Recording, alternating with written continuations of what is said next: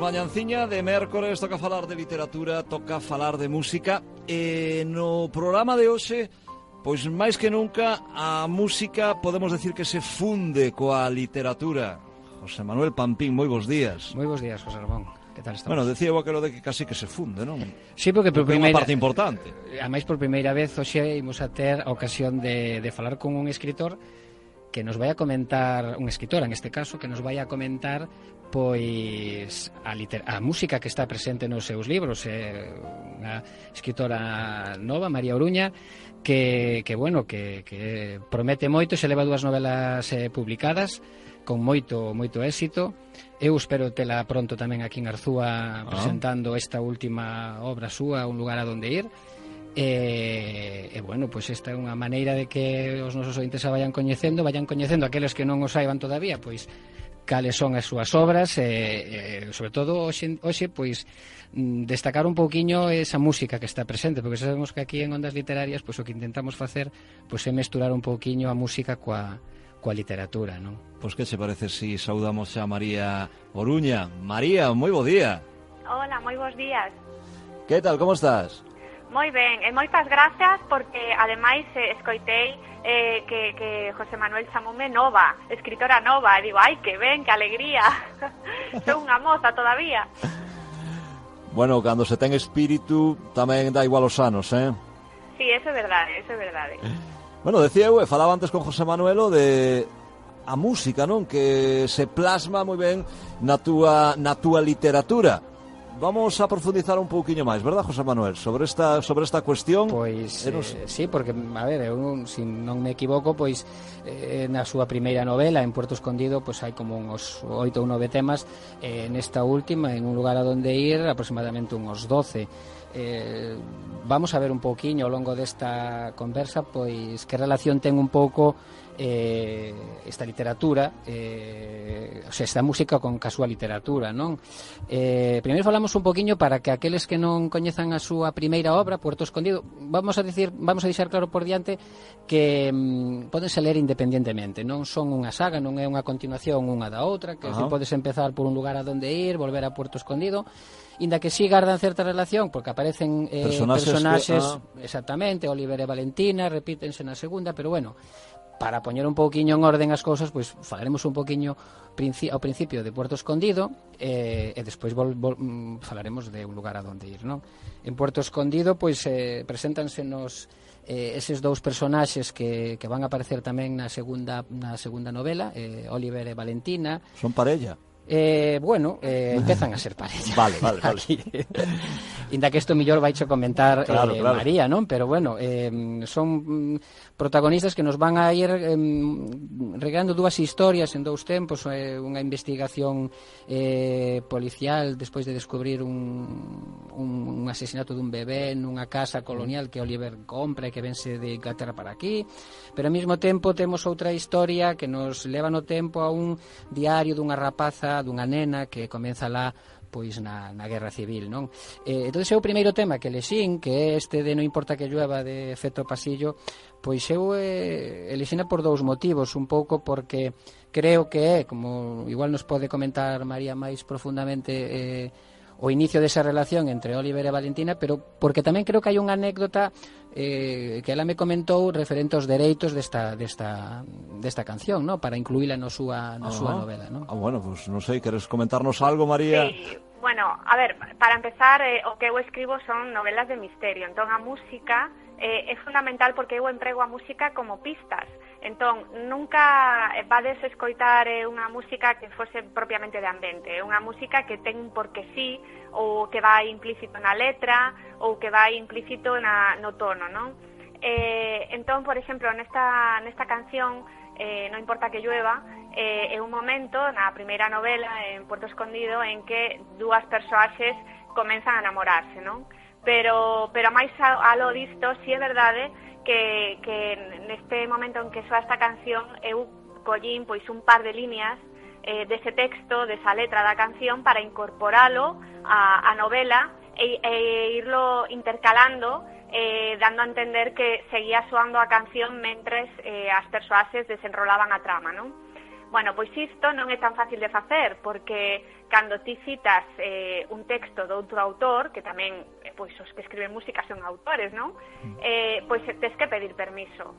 Entón, eh, neste caso, tiven a, a gran sorte de que Efecto Pasillo, que é o grupo que canta esta canción, e a súa productora, eh, concederanme de balde eh, pois o permiso para, para incluir esas dúas ou tres líneas eh, indicando que eran eles os autores, etcétera, ¿no? da canción. Uh -huh. Pero todo o resto da música, que en efecto en Porto Escondido son oito, oito cancións, eh, eran todas propiedade despois de dar moitas voltas por Norteamérica, por Inglaterra, por Francia.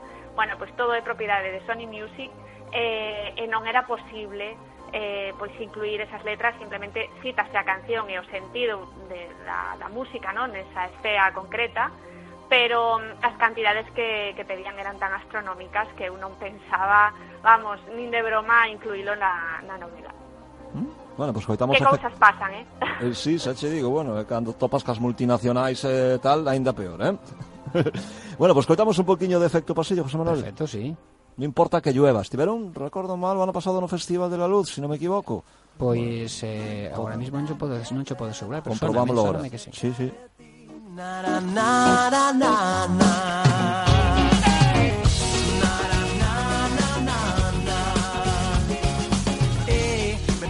Molestándote las travesuras que te quiero hacer. Me encanta verte, enfadarte y reírme y aunque lo intentes no puedes sonreír. Dejarme ni un segundo de querer y te mortifica que lo sepa bien.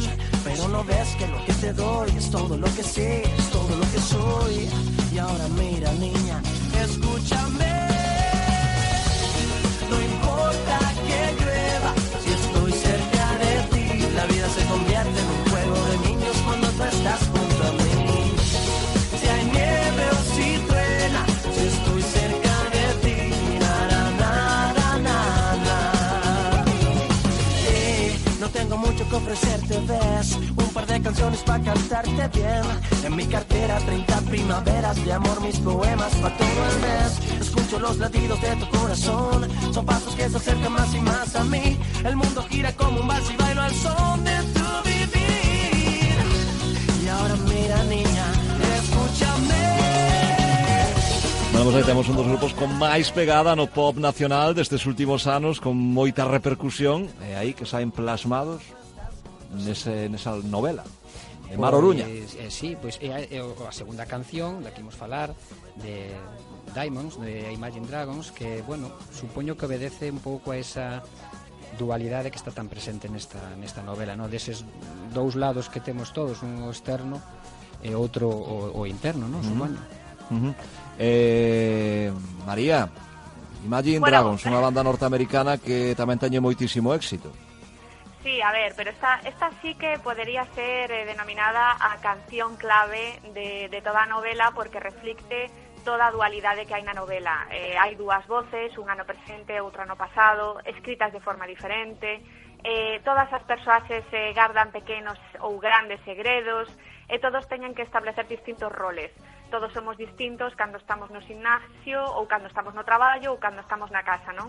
Bueno, pois aquí, como vemos moitos roles e moitos lados ocultos das, das persoas, esta canción eh, neste senso é increíble porque incluso o vídeo musical eh, reflicte isto dunha forma moi evidente eh, un, unha persoaxe, neste caso Oliver, eh, está escoitando esta, esta canción nun momento que está cavilando, ¿no? sobre todo que lle está a acontecer eh, en este momento no que suceden tantos misterios, asesinatos, etcétera, eh, el cabila sobre isto un pouco, non? Eh, este, estas dúas caras que temos todos.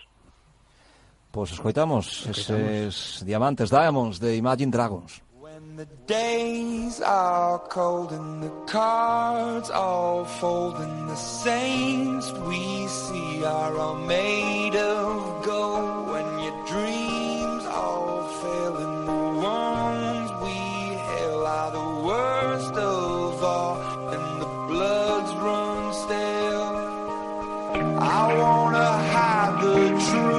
I want.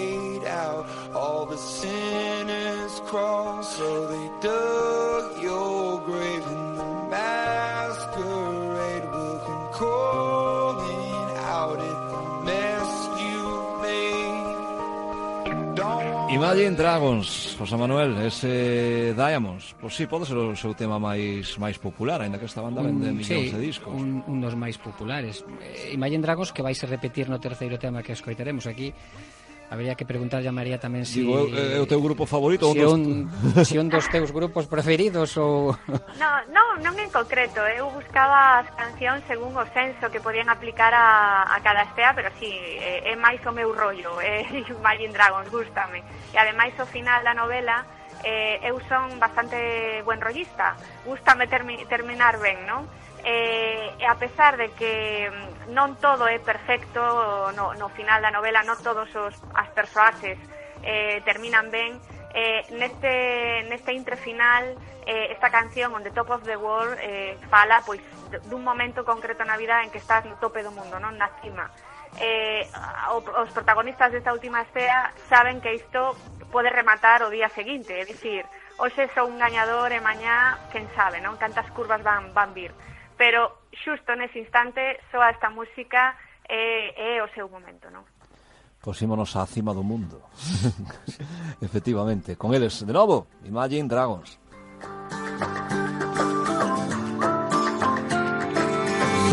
If you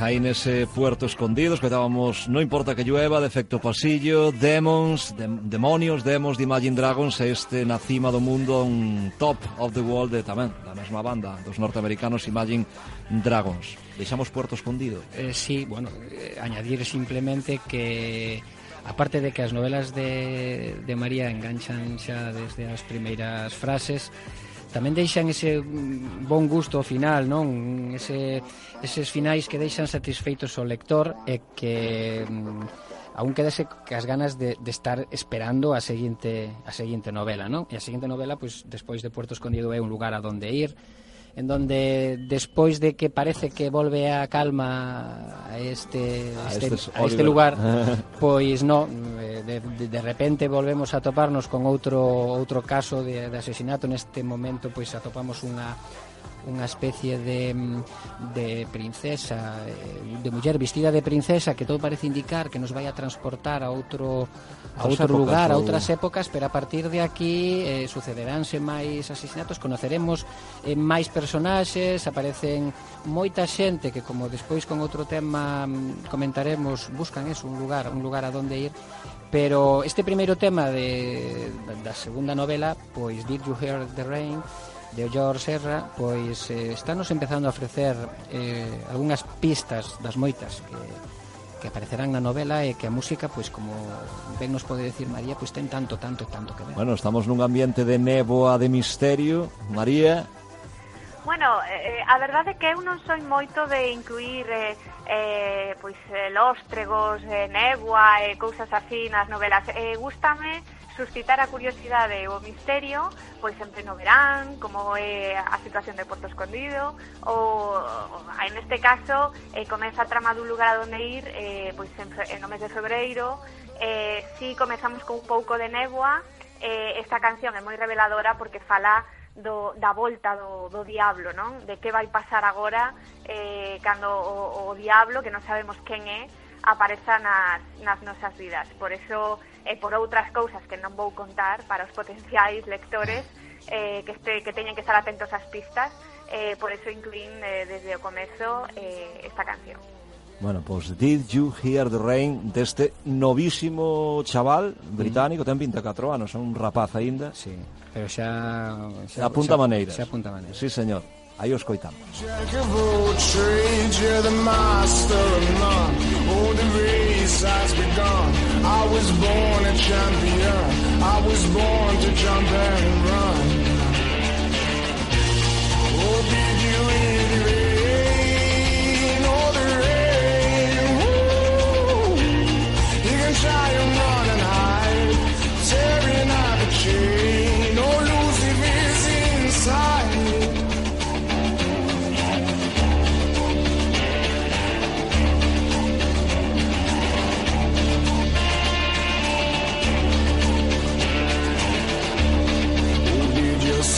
tell you I was wasting up your time? Oh, now you're wasting mine.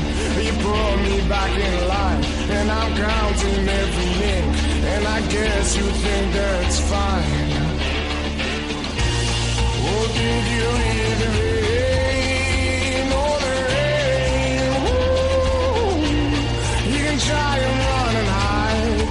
estamos con todos os cantantes, artistas máis prometedores da escena británica que estaba mirando eu, estivo no Math Cool de Madrid, tamén tamén actuando.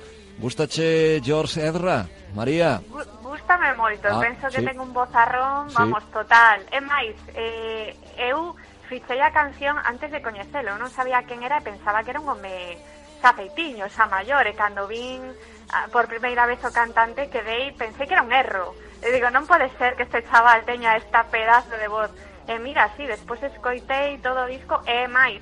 Cando eu estou escribindo unha cea na que sae unha canción, e poño en bucle esa canción constantemente todo o rato ata que remato a estea para que o tono, esa musicalidade vaya un pouco impresa no, no texto. Uh -huh. Pois, eh, sí, eu, eu, a min dou a mesma sensación cando escoitei por primeira vez eh, dixen, no, 24 anos non pode ter, porque no. esa voz non presta, non?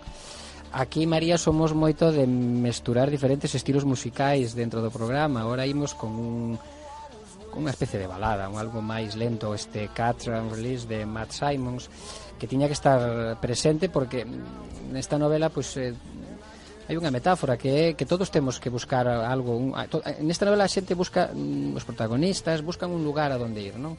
unos no coñecemento outros eh, nas relacións máis cercanas pero mm, é unha metáfora porque todos debemos de ter algo polo que mm, estar ilusionados e, sí, loitar, to, e eh, loitar non? penso que isto que é un pouco eh, mm, algo que está moi presente nesta novela non María?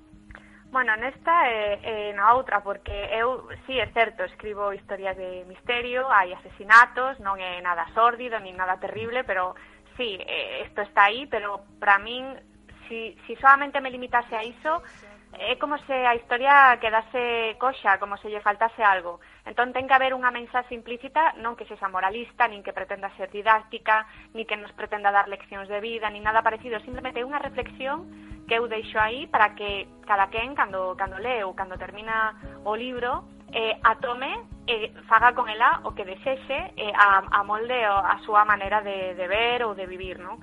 En Porto Escondido falábamos dun, dun recodo secreto dun sitio que normalmente era a infancia, que era esa patria que nunca che traicionaba, ¿no? Que sempre estaba aí a, para recorrer, ¿no? Cando, cando ti estabas eh, feito polvo, ¿no? é un lugar a onde ir fala eh, sinceramente das motivacións vitais. Nesta novela hai moitas eh, persoaxes que son investigadores, arqueólogos, eh, xeólogos. Eles teñen como motivación vital buscar incluso obsesivamente algún deles o coñecemento. Outros, pois como decías ti, buscan simplemente o amor, outros a calma, outros non buscan nada porque xa senten que teñen todo, e sobre todo, que ocorre cando ti non tes ningún lugar a onde ir? Eso, eso interesábame, ¿no? Eh, hai unha persoa a que lle acontece isto. Non vou a, a contar, ¿no? Que lle pasa, pero... Deixámolo aí. Non vamos sí. a desvelar moito máis. Non vamos facer spoilers. Eh, Cash and Release, eh, bueno, un poquinho maior que o outro, pero tampouco... Sí, tampouco é que sea... Ten 30 anos. Sí. Este, para nós, para os que xa pasamos dos 40, sí. e algún como a min xa está nos 50, pois a verdade é que Son os mozos ao lado sí, son, claro. Para mí casi poden ser fillos, o outro desde logo. Bueno, Escoitamos a Matt, eh, Matt Simmons con Catch and Release, pareceche María? moi ben. It's not lonely. It's a necessary thing. It's a place I made up. Find out what I made of. The nights I stayed up. Counting stars and fighting sleep. Let it wash over me. I'm ready to lose my feet. Take me off to the place where one reviews life's mystery steady on down the line. Lose every sense of time. Take it all in and wake up that small part of me. Day to day, I'm blind to see and find how far to go. Everybody got the reason. Everybody got the way. We're just catching and releasing what builds up throughout the day. It gets into your body and it flows right through your blood. We can tell each other secrets and remember how to love. Da da dum da dum dum. Da dum dum dum. Da dum dum. Da da da. Da. Da. There's a place I'm going.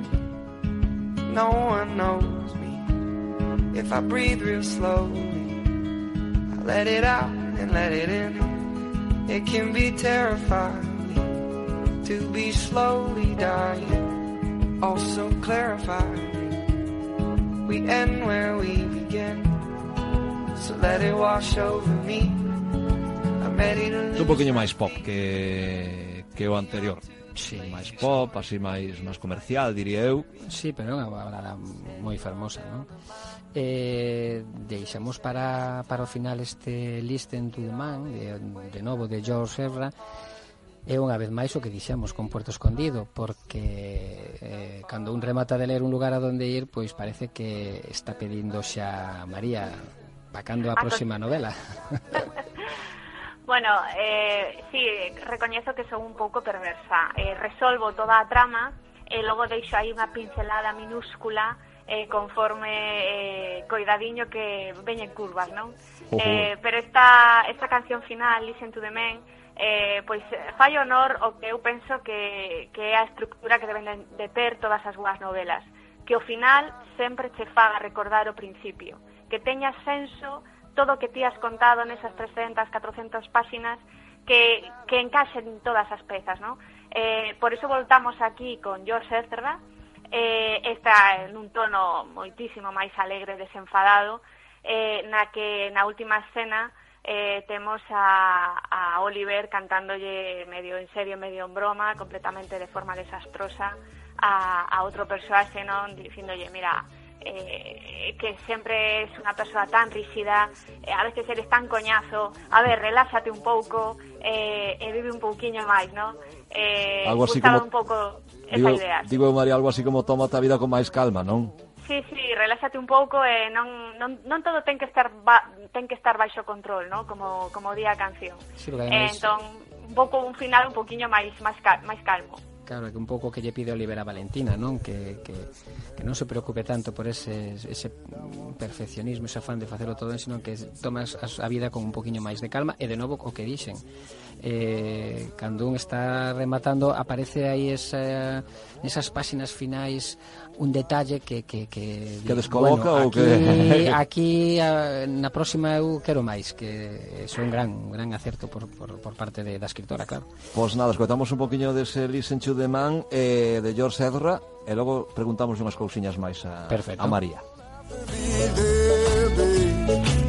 You don't have to be scared, baby, don't plan of what you wanna do. Won't you listen to the man that's loving you? Your world keeps spinning and you can't jump off, but I will catch you if you fall. I can't tell you enough. I hate to hear that you're feeling low. I hate to hear that you won't come home. Should we care for what they're selling us anyway? We're so young, girl, and you know. You don't have to be there, babe. You don't have to be scared, babe. You don't need a plan of what you wanna do. Won't you listen to the man that's loving you?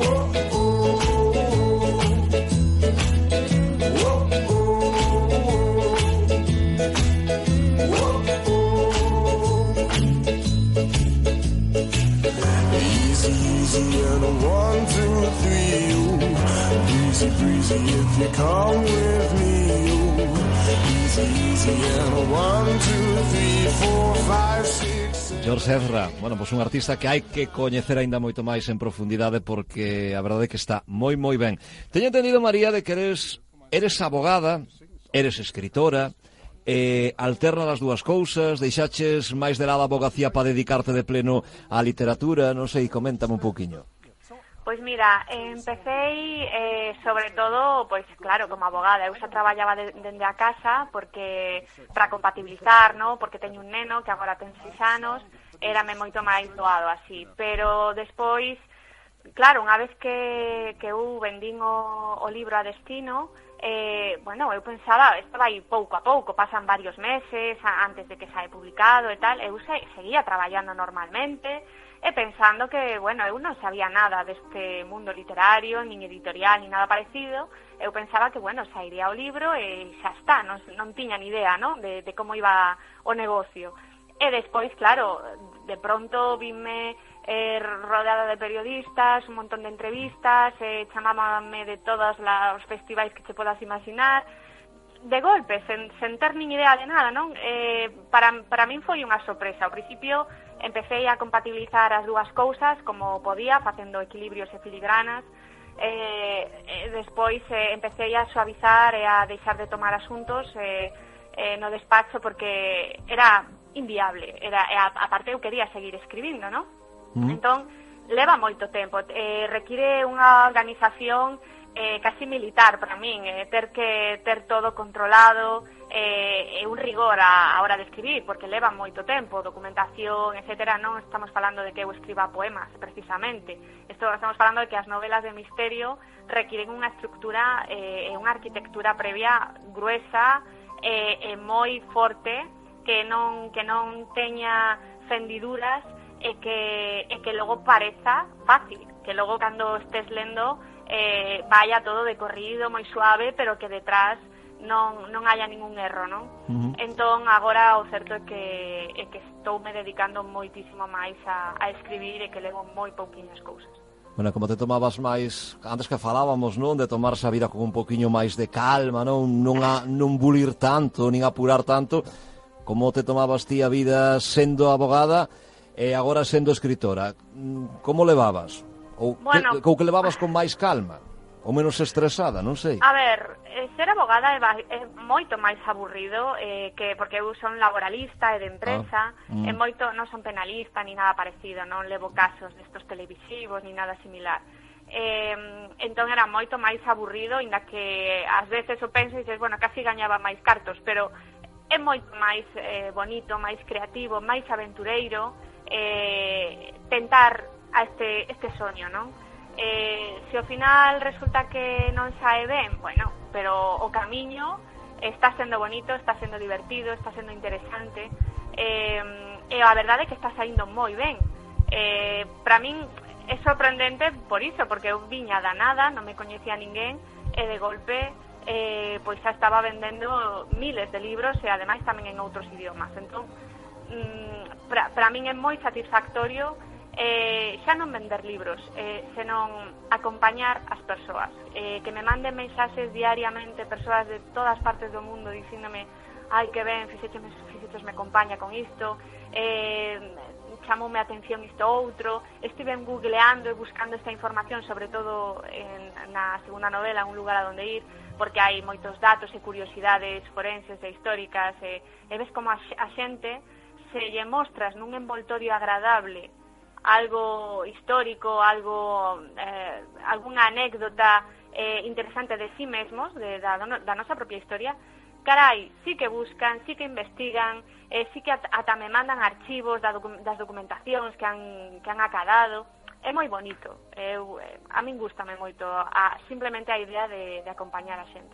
Bueno, se case para matar, José Manuel, Eh, invitamos a vir Arzúa esta muller? Sí, vamos, eh, que hai que aproveitar agora porque eu estou seguro que ca cantidade de libros que, que vende Porque, a ver, vamos a situarnos eh, para calquer escritor hoxe en día, ela sabe o mellor que, que, que min e que, que, que moitos eh, vender eh, 4.000, 5.000 libros está ben pero que ela de algunha das súas novelas pasa de dos 25.000, quero dicir que uh -huh quizáis algún día sone eh, o seu nome pois para algún premio, ben sexa ganadora, Planeta, finalista. entón é mellor tela agora que porque despois non vai ter tempo. Entón a ver se si conseguimos que nos veña pronto aquí a Arzúa a falar desta desta última novela, e eh, se si quere tamén da anterior, E aos ointes, pois, pues, invítolles a que, a que compren os seus libros porque estou seguro que, que, que lle van, lles vai encantar. Bueno, de feito, no noso clube de lectura estamos lo lendo e, e bueno, aí quen xa me comentou que, que lle está gustando moito e algún xa o acabou, así que nada, eu invito a A coñecela un poquinho máis, A coñecer ¿no? un poquinho máis, dende logo. Bueno, eu, eu teño que dicir que agradezo moito os vos desexos, sobre todo en canto a premios, pero tamén teño que dicir outra cousa eh, na que hai trabucaches, porque hai unha cousa que é certa, eu sempre, sempre, sempre, para Galicia eh, sexa quen sexa eu no momento no, no que estei, eu sempre vou a ter tempo para os galegos e para Galicia, eso seguro. Bueno, pues nada, pues aquí, vamos reservando día. Vamos a ir xa poñendo día pronto. bueno, despedímonos dela. Pois pues sí, María, un placer contar contigo aquí en Ondas eh, Literarias porque como dixemos ao principio, eh, isto que facemos que sobre un tema falar de música e literatura que, que a veces eu sempre lle digo a José Ramón que o máis difícil a veces é eh, buscar o tema do que vamos a falar, porque eu despois cando me poño a buscar información atópome de que casi de todo hai infinidade de, de, de cancións e libros sobre sobre temas dos que un non se pode imaginar. Eh, cancións sobre todo, pero libros tamén hai moitos, non? Entón, en esta ocasión, pois tuvemos a sorte de, de coñecer ou de falar con alguén que eh, tamén a música forma parte importante da, da súa literatura. E, bueno, pois eso tamén sempre é un, sempre é un placer, pois que facemos este programa e pois, seguramente que pois que o escoitan. Pois pues María, moitísimas gracias por atendernos. Eh, agardamos por ti aquí, eh? Moitísimas gracias a vos, foi un placer e de verdade, gracias, gracias por, por invitarme a participar hoxe. Un bico, María. Un bico. Un bico. Bueno, José Manuel. Moi, chao María, hasta outro día. Venga, Gracias. chao. Bueno, nada, que pechamos. Pechamos- O, ondas literarias. Pechamos Bueno, co, ca nosa banda sonora original que é de El Lector.